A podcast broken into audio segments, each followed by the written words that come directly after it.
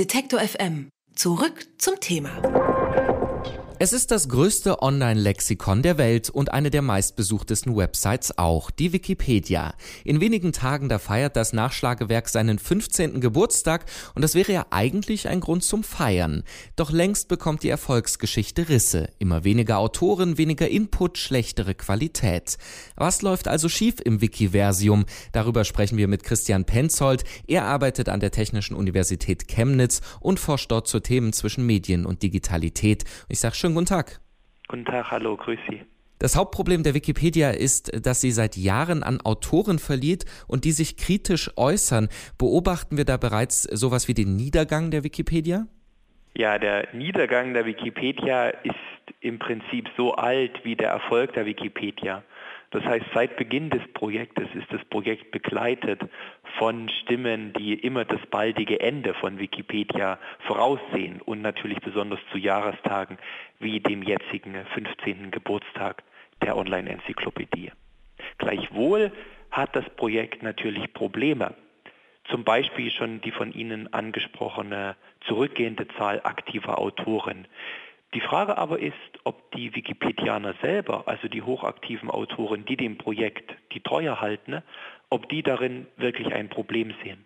Die scheinen ein Problem zu sehen, zumindest mehren sich jetzt auch eben um den Jahrestag herum die Stimmen von Wikipedianern, äh, die sagen, dass sie aussteigen wollen oder schon ausgestiegen sind. Und ein Hauptargument ist immer die mangelnde oder schreckliche Diskussionskultur hinter den Artikeln, also wo die Wikipedianer sich gegenseitig berichtigen und auch darüber diskutieren, was sie geschrieben haben. Ist das wirklich so schrecklich? Ja, man muss sich nur einmal anschauen, wie Wikipedianer miteinander umgehen. Da wundert man sich schon, dass überhaupt jemand freiwillig seine Zeit und seine Energie und Aufmerksamkeit diesem Projekt gibt. Also ganz klar ist es einer der Hauptgründe, die Wikipedianer anführen, wenn sie aussteigen aus dem Projekt, dass sie sagen, das Projekt macht ihnen keinen Spaß mehr aufgrund ihrer Co-Autoren und des Umgangs der Autoren miteinander. Zwar mag Wikipedia die Vision haben, dass da Freiwillige zusammenkommen und ihr Wissen austauschen, aber dieser Austausch ist voll von Konflikten. Das heißt, Wikipedianer erfahren ihre Mitarbeit immer als ein Miteinander von Kooperation und Konflikt. Jetzt ist das in der Tat gar nicht so überraschend, weil despektierlich gesagt, wenn viele Klugscheißer miteinander am Tisch sitzen und diskutieren, wird es eben immer irgendwie ruppig. Ein großes Problem äh, sollen aber vor allem die Veteranen in Anführungsstrichen sein, die sich also ein Standing erarbeitet haben und auch Neulinge abkanzeln. Gibt es da so eine Zweiklassengesellschaft? Für Wikipedianer fühlt es sich sicher so an, dass es eine Zweiklassengesellschaft gibt. Das heißt, es mag wohl nicht so sein, dass es ein abgesprochenes inneres Kollektiv gibt von Autoren, die sich quasi verständigt haben, niemanden reinzulassen. Aber Autoren, die über Jahre hinweg das Projekt selber entwickelt haben, haben einen Anspruch und ein Interesse an die Art von Wissen und die Form des Wissens, was der Wikipedia gut tut und was Wikipedia nicht gut tut. Sie haben ein Verständnis von Autoren, die sich produktiv beteiligen wollen und ein Verständnis von Autoren, die es ihrer Meinung nach nicht tun. Das heißt, wir erleben Schließungstendenzen. Also die Autoren arbeiten bevorzugt mit Autoren zusammen, die sie bereits kennen. Die Autoren haben gelernt, andere zu beobachten und das macht es für Neulinge immer schwerer einzusteigen. Das heißt, es ist möglicherweise kein Anspruch und keine Idee gewesen von einigen Autoren, Wikipedia zu schließen, sondern es ist im Prozess des Wachstums von Wikipedia entstandene geschlossener zu sein. Das heißt für Neulinge immer schwerer ist, alle Regeln zu beherrschen, mit allen Eventualitäten der Software umzugehen, die Standards an die Art des Wissens und die Form des Wissens einzuhalten, sodass es Neulinge erfahren, dass es für sie schwer wird, überhaupt einzusteigen in das vornehmlich gesehen offene Projekt. Jetzt waren ja Autoren bei der Wikipedia nie die Masse der Nutzer, also die meisten sind dann doch eben nur User, die Wissen abfragen, aber es gab äh, früher schon, hatte man das Gefühl, äh, mehr Lust an der Spielerei, man wollte mal einen Artikel schreiben über irgendwas, was in der Nachbarschaft passiert. Ist es aber auch so ein bisschen so, dass die Wikipedia quasi mit dem Erfolg ihre Kinder frisst, weil sie ist so selbstverständlich, dass immer weniger Leute, die nicht solche Power-User sind, sich daran beteiligen wollen? Es ist meines Erachtens sogar noch einen Schritt komplizierter. Wenn wir uns anschauen, Wikipedia als Internetprojekt, dann ist es zunächst erstmal eine Erfolgsgeschichte, wie Sie sagen, dass sie so viele Nutzer, also sprich User hat, die Wikipedia als Informationsressource nutzen. Das heißt, in den entwickelten Staaten dieser Erde steht Wikipedia unter den ersten zehn meistbesuchten Webseiten.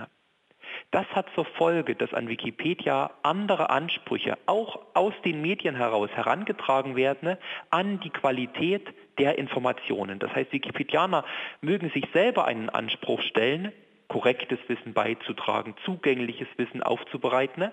Gleichzeitig aber reflektieren Wikipedianer auch die Ansprüche an sich selber. Wikipedia, du wirst genutzt von Schülern als Informationsressource, du hast bitte auch korrekte Informationen anzubieten. Ne? Und diese Reflexion im Projekt bedeutet für Wikipedianer, dass sie immer intensivere Maßnahmen betreiben, zu schauen, sind die Informationen korrekt, sind sie belegbar, sind sie verständlich aufbereitet, was wiederum bedeutet für Neulinge, dass sie es immer schwerer haben, spielerisch ihr Wissen beizutragen, was möglicherweise Wissen ist, was dann eben keinen enzyklopädischen Ansprüchen genügt, was nicht relevant genug ist, was nicht belegt werden kann. Den Erfolg und den daraus resultierenden Anspruch, den haben Sie äh, gerade angesprochen. Äh, hat Wikipedia aber wirklich, vor allem für die Wissensvermittlung, diese Relevanz, vor allem online, weil Forscher werden ja sich äh, trotzdem eben an Fachpublikationen orientieren? Oder ist es eher so ein Symbol für diese Idee des offenen Internets, des offenen Wissens? Ich würde sagen, es ist beides. Es ist zum einen ein Symbol und ein Kind der Idee des offenen Internets. Im Prinzip ja ein Veteran dieser Idee, wenn wir uns all die anderen erfolgreichen und fast vollständig kommerziellen Plattformen anschauen, dann ist Wikipedia ja im Prinzip ein Kind des Misserfolgs. Also Wikipedia wurde gegründet 2001 im Jahr, in dem die Idee, dass man mit dem Internet Geld verdienen kann, den ersten großen Dämpfer erhielt. Wikipedia ist immer noch ein Garant dieser grundsätzlichen Idee des Internets frei und offen zu sein. Auf der anderen Seite, wenn Sie sagen, für wen ist es eine Informationsressource, dann mag es nicht so sein, dass es zentrale Informationsressource der Wissenschaft ist, obwohl, wenn ich in Hausarbeiten der Studierenden schaue, mir da manchmal Zweifel kommen. Aber es ist eine gesellschaftliche Wissensressource. Wenn wir uns anschauen, wo gehen Journalisten als erstes hin im Blick auf das Internet, um sich über Sachverhalte zu informieren, dann ist es zumeist Wikipedia. Das heißt, wir haben Akteure einer Gesellschaft, die selber einen Auftrag haben, Wissen zu vermitteln, Informationen zu verbreiten und diese orientieren sich wiederum an Wikipedia. Das heißt, wenn wir uns anschauen, wer geht mit Informationen und Wissen um in einer Gesellschaft, für diese Leute ist Wikipedia eine zentrale Anlaufstelle. Und überdies taucht Wikipedia-Einträge zumeist auch in den bevorzugten Suchmaschinen an vorderster Stelle auf. Die Wikipedia wird bald 15 Jahre alt und wie jedes Jahr wird ein bisschen über den Niedergang der größten Online-Enzyklopädie der Welt äh, gesprochen. Das haben wir heute auch gemacht und uns die Probleme einmal angeschaut und zwar zusammen mit Christian Penzold von der Technischen Universität Chemnitz. Ich sage vielen Dank. Ja, vielen Dank Ihnen. Alle Beiträge, Reportagen und Interviews können Sie jederzeit nachhören im Netz auf detektor.fm.